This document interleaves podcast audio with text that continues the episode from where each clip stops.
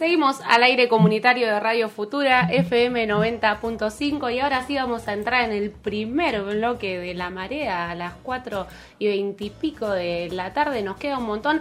Arrancan ellos que son los que siempre nos vienen a traer un poco qué es lo que anda pasando en la política nacional, cuál es la rosca, cuáles son los temas de discusión. Hoy sobre todo van a venir a contarnos por qué es importante, sobre todo creo yo o entiendo, que hablemos de lo que sucede en Cuenca de El Plata ¿Por qué hidrovía es el tema que tenemos que tocar en la mesa de la marea? Y bueno, ya que sabemos que es una de las vías marítimas más grandes y caudalosas del mundo y que encima es un tema que se está tocando en la agenda de la política, que tiene que ver con la economía y con muchas cosas más, le dejo la palabra a ellos que son quienes más saben y nos van a presentar este temita por un rato acá en la mesa de la marea. Gracias Mike por semejante presentación. Eh, con Juanma hoy, eh, con Juan Martín Palermo, hoy traíamos el, el, tema que no es porque sepamos mucho, sino porque nos parece que eh, las cosas que no se dicen en los medios de la Argentina es por algo. Cuando uno ocupa eh, los minutos en otras cosas, o cuando algunos canales de televisión, algunas radios, ocupan más minutos para la publicidad de, por ejemplo, papel higiénico o un auto, más que hablar de una de eh, las corrientes más importantes del comercio exterior en la Argentina. Eso, si alguien habla más de un auto en su canal de televisión o en su radio que de este tema, es porque claramente le interesa que no se sepa qué es lo que pasa con el comercio exterior, qué es el comercio exterior y cómo se controla. Em, se, llama, se le llama hidrovía, digamos, a un mal llamado cauce de un río o de un mar en este caso, en este caso son ríos, eh, corrientes navegables, digamos, eh, y se le llama hidrovía porque se, lo, se le pone un concepto mercantil en el cual incluye peajes, como si fuese una autopista, pero en el río, eh, con peajes y distintos mecanismos. Em, cuando hablamos de esto, hablamos del río Paraná, del río de la Plata, del, del río Paraguay también. Hablamos de los principales ríos donde eh, el comercio exterior se va en barco y en, esos eh, grandes eh, containers. ¿Vieron los containers que están cerca de Retiro, que se ven mucho ahí cerca de Retiro? Esos containers gigantes en esas barcazas se van por, ese, por estos lugares. es un río donde, como decía, es el, casi el 80% de la exportación sale por todos puertos privados. ¿Por qué es importante que, y destacamos que sean puertos privados porque eso significa que eh, no hay control, digamos, ¿no?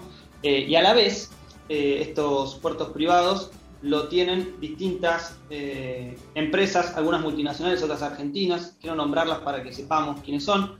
Cargill Bunge, que son norteamericanas, Dreyfus, que es francesa, Cofco, que es china, Glencore, que es suiza y británica, y bueno, las, las supuestamente argentinas, eh, aceitera general de ESA y Vicentín, supuestamente no solo por los intereses que representan, sino además por eh, algunos accionistas que tienen otra bandera. En, esta, ¿Por qué hablamos de que es fundamental discutir esto ahora y, comunicarlo? Porque se está por vencer el periodo de licitación, el periodo de... Mm, eh, se me fue el, concepto técnico. Digamos, el contrato está venciendo contrato que tienen los privados vence para el dragado eh, y balizamiento del de, eh, río. ¿Qué significa esto? Que sigue, en la Argentina se privatizó hasta un río. Eh, fue parte del famoso decálogo menemista, el decálogo que presentó aquel inefable ministro Dromi cuando decía la frase que ha llegado a la historia de nada lo que debe ser estatal permanecerá en manos del Estado eh, allí se privatizó el dragado del río la Plata, del río Paraná, el Paraguay. El dragado es excavar en el río para que barcos más grandes puedan circular por ahí, eh, para que circulen barcos de mayor porte. Ahí en 1995 gana la licitación Hidrovía Sociedad Anónima. Eh, y esto es un datito de color muy interesante. antes del 95 se generó el Pacto de Olivos y como toda gran licitación de entrega y de saqueo en la Argentina, había una multinacional y un capital nacional. El capital nacional, en este caso, fue Benjamín Gabriel Romero, que era amigo de Alfonsín, fue en la, en la casa de, Gabriel Romero, de Benjamín Gabriel Romero, se hicieron las reuniones con Carlos Saúl Menem de Alfonsín, en lo que después generó o terminó en el pacto eh, de Olivos. Eh, este, este, empresario es un chatarrero chascomús de MEPA y junto con la empresa belga Jean de Null eh, son las que se encargan de esta licitación, la hidrovía. esto para nombrar un poco cómo funciona. ¿Cuál es el principal problema? Que se llevan más de casi 30 mil millones de dólares por año y con los mismos instrumentos que hablábamos el encuentro pasado, haciendo referencia a los frigoríficos, evasión, fuga, declaraciones juradas para abajo, eh, rezando, el Estado, si ve pasar un barco de eso, debería rezar a ver si pagó impuesto o no pagó impuesto, y si declara que lo que está cargado es realmente lo que está cargado. Es un saqueo, digamos, una vena abierta de América, de Argentina, como, como lo supo caratular la, la querida Alcira Argumedo. Sí, y ahí, Fran, para, para, para agregar a lo que venías contando, me parece una muy buena me parecía, habíamos charlado antes del programa que estaba bueno hacer una contextualización sobre todo lo que tenía que ver con, con, lo que se ha hablado esta semana en cuanto a, en cuanto a la hidrovía. Eh, ¿Y por qué se empezó a hablar de vuelta la semana pasada? Bueno, eh, porque ante el vencimiento de este contrato, el gobierno lo que decidió, a través del ministro de... Eh, al, ministro de Obras Públicas que estaba temporariamente a cargo del Ministerio de Transporte por la muerte de, eh, Mario Meoni y Gabriel Catopodis, eh, se decidió prorrogar por 90 días la concesión. Eh, ¿Esto qué, implica o qué quiere decir? Que bueno, durante los próximos tres meses se va a seguir sosteniendo la actividad de la concesionaria Hidrovía, Hidrovía perdón, Sociedad Anónima, que como bien decía pertenece a esta multinacional belga y a una empresa argentina, EMEPA, Sociedad Anónima. Eh, esto, bueno, ¿qué, es lo que, es lo que implica esto también? Que eh, se les cobra, eh, que el concesionario privado en este caso realiza los servicios encomendados por el Estado y estas empresas le cobran directamente a los barcos, a los barcos transportistas la carga que, por la que navegan estas vías fluviales. O sea, quiere decir que estas empresas, estas empresas están haciendo lo que debería eh, estar haciendo el Estado.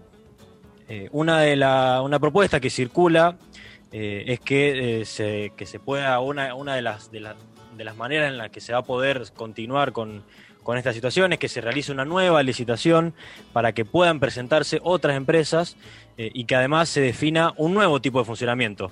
Es decir, que está la posibilidad de o sea, el Estado, el gobierno tiene la posibilidad de eh, más control e incluso tener un rol mucho más activo dentro de, esta, de esta actividad. ¿Qué pasó en estos días? Bueno, el nuevo ministro de Transporte, Alexis Guerrera, eh, debe definir a corto plazo lo que no se resolvió en todo el año, poco, poco menos de año y medio de gestión que tiene el gobierno. ¿Qué quiere decir esto? Bueno, tiene que presentar eh, los pliegos para el llamado a licitación nacional e internacional de esta vía fluvial. Entonces, medio que no se sabe bien qué va a pasar, por lo menos el gobierno tiene que, tiene que mm, presentar esta, eh, estos pliegos para llamar a licitación, a ver quién puede eh, hacerse cargo o si van a seguir las, las, mismas, las mismas empresas. Antes que nada, también me gustaría hacer mención a algo que había presentado en agosto del año pasado Alberto Fernández, eh, había hablado de, la administradora federal Hidrovía Sociedad del Estado, Alberto Fernández, que esto era bueno un plan para presentar una licitación a la hora de que finalice el contrato, que finalizó, que está por, finalizar en estos días, pero que eh, pasó eh, lo que Alberto Fernández dijo que no iba a pasar en ese momento, que era la, prórroga de, de, este contrato, por lo menos por, por 90 días, veremos qué, pasa, qué pasa más, más adelante.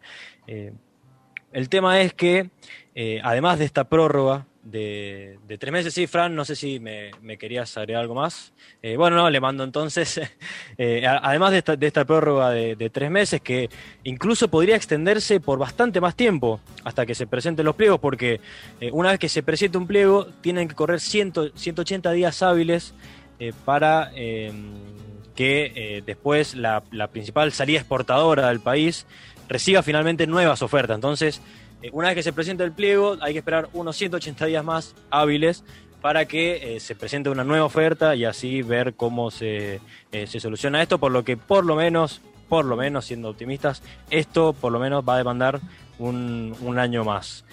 en este... Sí, que quería agregar, Juanma, de la complejidad que tiene y por qué hablamos de estos plazos, que acá se mezcla también, bueno, cómo es el funcionamiento burocrático, de cómo se dan las definiciones y las discusiones políticas, eh, para que comprendamos, digo, acá estamos discutiendo, cuando hablábamos la, mm, el programa pasado también hablábamos de esto, es decir, discutir el modelo de desarrollo es discutir las exportaciones, discutir el ingreso de los dólares a la Argentina, eso es discutir hacia dónde van a ir los dólares que ingresan a la Argentina y que se producen en la Argentina. Es riqueza producida en la Argentina. Y después discutiremos cómo es que algunos propietarios mayoritarios de muchas cosas producen esa, esa riqueza. Eh, pero cuando hablamos, cuando Juanma dice, bueno, estos son los días que, se prorrogan y demás, ¿cuál es la, situación que se da o la rosca política para que también la entendamos? Eh, el proyecto de que discutan gobernadores eh, y el Estado en esa sociedad que decía Juanma, la que anuncia Alberto, eh, después se, parece que se va para atrás en ese decreto en, el, en la muerte, el mismo día de la muerte de Maradona. El decreto eh, presidencial, si no me equivoco, del 949, Juanma, donde se le deja al, al Ministerio de Transporte para que defina en el caso de la hidrovía. ¿Y cuál es el problema ahí? Que el ministro en ese, en ese momento era Mario Meoni, es un eh, militante del Frente Renovador, digamos, responde más a masa. Es distinto la discusión sobre una de las venas tan transversales del comercio exterior de la Argentina, que la discuta solamente un espacio político dentro del frente de coalición gobernante, dentro del frente de todos, que los distintos gobernadores por los que pasa ese río. Así que esa era la propuesta eh, que, que, hacía referencia recién Juanma. Para que comprendamos también cómo juegan también los distintos actores que tienen que tomar definiciones y cómo un ministro interino lo que hace es patear la pelota para avanzar en esta discusión que se viene haciendo por distintos canales del propio gobierno y que es una interna también del propio gobierno sobre cómo resolver el comercio exterior en la Argentina. Sí, y sabes que me gustaría agregar que en base a esto que estabas mencionando, que el nuevo ministro de Transporte, Guerrera, afirmó en TN que el Estado no está en condiciones de hacerse cargo. Pero ni siquiera esto en palabras textuales del, ministro, ni en 90 días, ni en, un, ni, en un año y medio, ni en dos. Eh, entonces, eh, ya de por sí la, la, idea de que el Estado se haga cargo de, de, toda esta situación es muy complicada. Una de las posibilidades que se están evaluando recién es que y con lo que nos tenemos que contentar es que el gobierno nacional se haga cargo del cobro del peaje a los barcos que, pasan todos los días por el por este por este canal que como bien decía es eh, una de las eh, bueno el 75% de las exportaciones argentinas salen de ahí que sería un buen ingreso pero es una gran oportunidad para el Estado, o ha sido una gran oportunidad para el Estado, para hacerse cargo de esta situación. Y en este sentido, eh, publicó una serie de tweets eh, el senador eh, nacional Tayana, que afirmó que esto no es una buena noticia y, también va en, en, relación a lo que estoy mencionando, porque él dijo que desde el principio del 2020 que se viene insistiendo con este tema y que era una gran oportunidad para eh, desarrollar un proyecto integral que sea soberano eh, sobre, esta, sobre esta vía que es totalmente estratégica. Dijo que eh, se trabajó con mucha falta de previsión sobre el tema, que, que esto impidió que, se hayan preparado estudios y marco, el marco legal necesario para, para que el Estado se haga, se haga cargo de esto y que ni siquiera se preparó un esquema de transición. Claro, eh, lo que está diciendo, tuvimos un año y medio para, para sabiendo que se venía este momento y básicamente no nos pudimos poner de acuerdo, no hicimos nada. Como bien decía Franco, me parece que tiene que ver con algunos sectores que, son los encargados de tomar estas decisiones que eh, por alguna razón u otra no, eh, no, no, hicieron con tiempo, con el debido tiempo, lo que, lo que había que hacer para, para que cuando se venza el contrato, que, que es lo que está pasando ahora, eh, no haya que hacer una, una prórroga de 90 días o por lo menos preparar la, la, situación para que cuando se venza esta prórroga de 90 días, el Estado pueda presentar una oferta y que esté en condiciones de eh, manejar todo lo que tiene que ver con, con el río Paraná. Sí, quizás para agregar a lo que vienen mencionando, me parece más que interesante y necesario que charlemos de este tema. Un poco como planteaba Franco, es también hacernos cargo realmente del comercio exterior, todo lo que implica. Los números que tiran me parece que son zarpados. Quería recomendarle a la audiencia que lean una nota que me pasó la compañera Solange de este programa que se llama Hidrovía o la oportunidad histórica que tiene Argentina.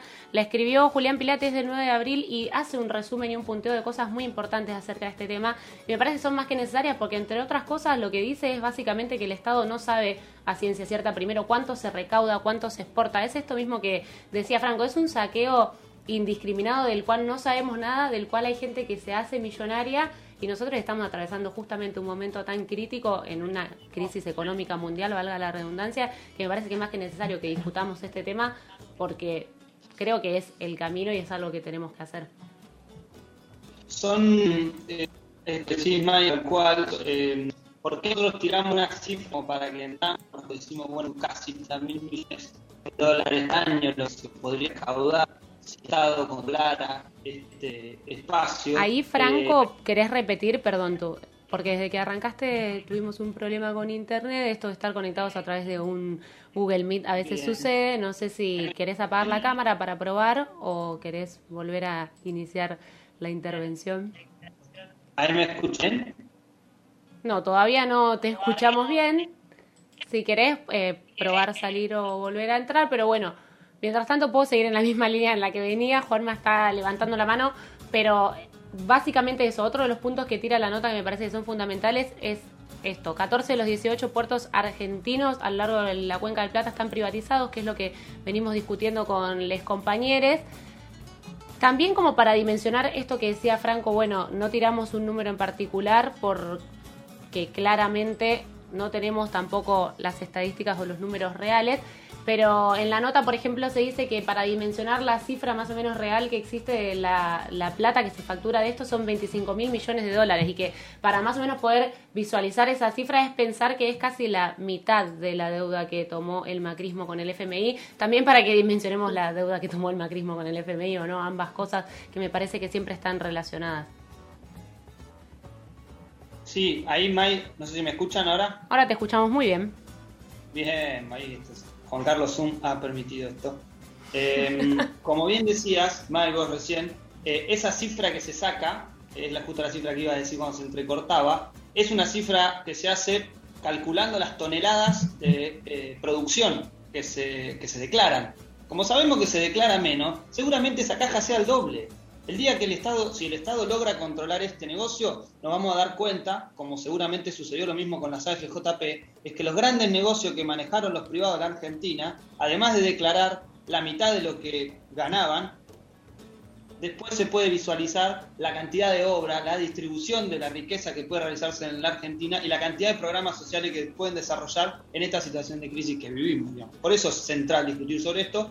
Y sí estaría muy bueno ir a escuchar a la compañera Alcida Argumedo, que lamentablemente la semana pasada eh, ha fallecido. Y, pasaremos, que hablaba un poco sobre esto en una entrevista hace muy poco eh, y daba una, lectura muy interesante sobre esto que decía Mati principalmente de eh, el imposibilismo, ¿no? Que hay ministros que saben decir, bueno, no, es imposible. Pasaste de un 6% de pobreza, un 50% de pobreza y al drama del 60% de nuestros chicos en condiciones de, pobreza o indigencia. O sea, creo que es el momento de hacer un análisis riguroso, profundo, acerca de cuáles fueron las consecuencias de esta política de predominio del mercado. Predominio del mercado se tradujo en verdaderas condiciones de saqueo, que el gobierno de los Kirchner logró revertir en parte, es cierto, cuando recuperaste las AFJP, mira el nivel de, estafa que eran las AFJP, cuando se intentó recuperar IPF o aerolíneas, etcétera, pero había sido tal la devastación generada por por el gobierno menemista a instancias de caballo, y esto hay que tenerlo en cuenta.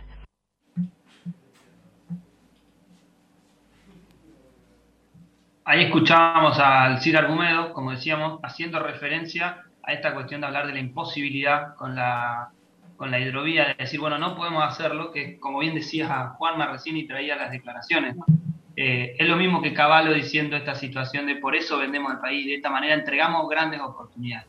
Bueno, es el momento no solo de hablarlo, sino de difundirlo, de que sepamos y de que después discutamos realmente, eh, o que por lo menos en la agenda eh, mediática circule más cuál es el modelo productivo de la Argentina, cuáles son las ganancias, quiénes son los que se las llevan y si realmente va a haber un crecimiento y una recuperación de la Argentina, si realmente la Argentina se va a poner de pie, que si se pone de pie, se pongan de pie todos y no unos 5 o 4 que se lleven ese gran porcentaje de crecimiento. Eso es lo que queremos eh, discutir y que obviamente aparezca eso antes que eh, muchos de, de los eh, de las noticias que circulan en algunos medios, porque tienen negocios en esto también, porque son partícipes también de esta exportación, de este eh, de las exportaciones por los puertos privados, pero también de, la evasión.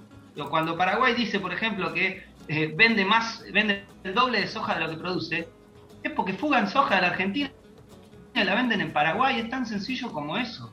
No, no hay mucha vuelta que darle, esa es la complejidad que tiene.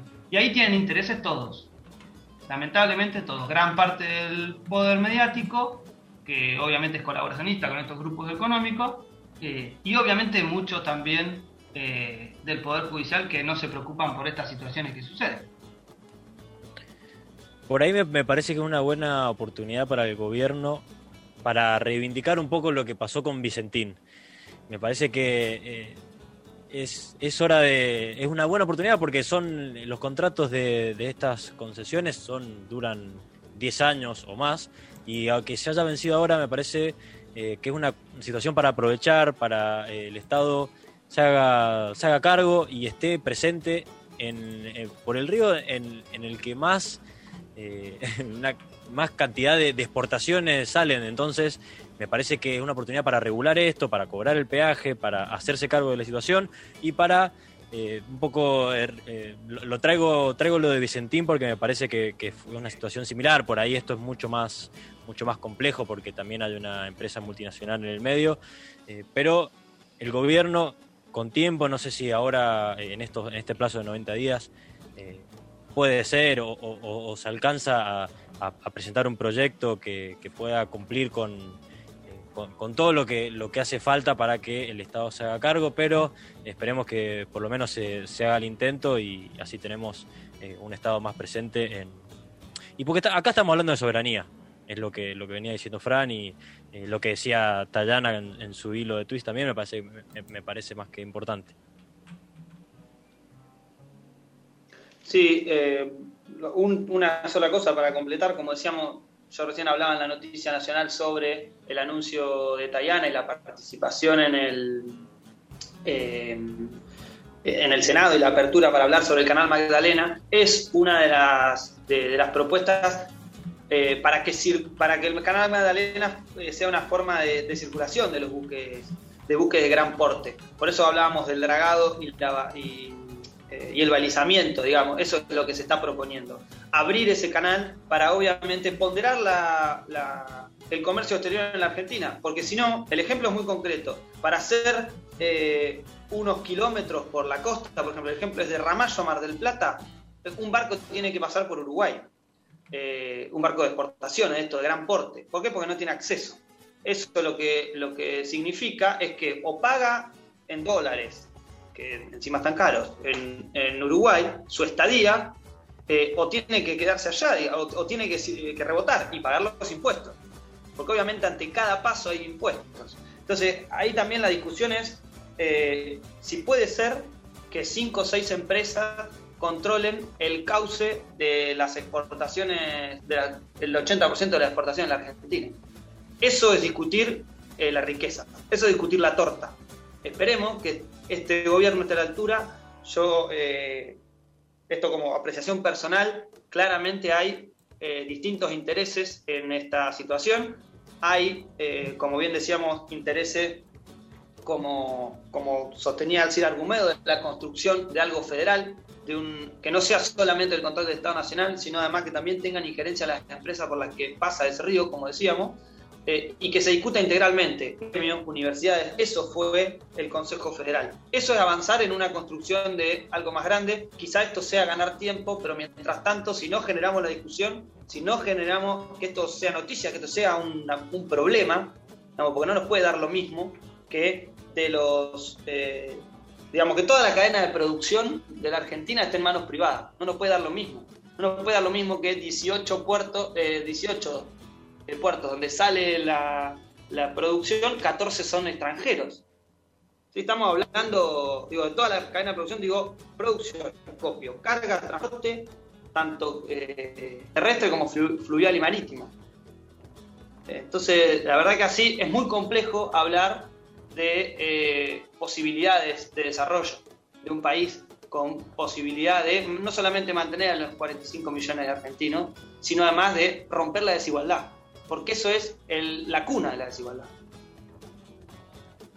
Más que necesario el aporte que nos traen a esta mesa, realmente me parecía muy importante seguir celebrando que lo discutamos acá, por esto mismo que viene cerrando Franco en su idea claramente uno se pregunta después de escuchar todo esto, bueno, ¿cuánto es el poder real? ¿Cuánta es la incidencia? ¿Cuánto podemos hacer económicamente por el país? ¿Cuántas cosas a veces quedan no por fuera de la política en sí misma, pero sí es que hay otros espacios donde se están disputando esas cosas y es más que necesario que los tengamos presentes también, porque si no, después sabemos cómo actúan esos intereses empresariales, donde sea que se desarrollen y comercien, que es lo que hacen, lo único que quieren hacer el modelo es el extractivismo, es sacar todo lo que hay, exportarlo, ganar, fugarlo, ganar su plata y seguir incrementando su patrimonio. Sabemos que eso no es soberanía y que como país no lo podemos permitir. También por la situación que atravesamos sabemos que es más que importante. Entonces, discutir esto, recordarles que nos pueden buscar en las redes sociales como arroba la marea radio en Instagram, como la marea radio en Facebook.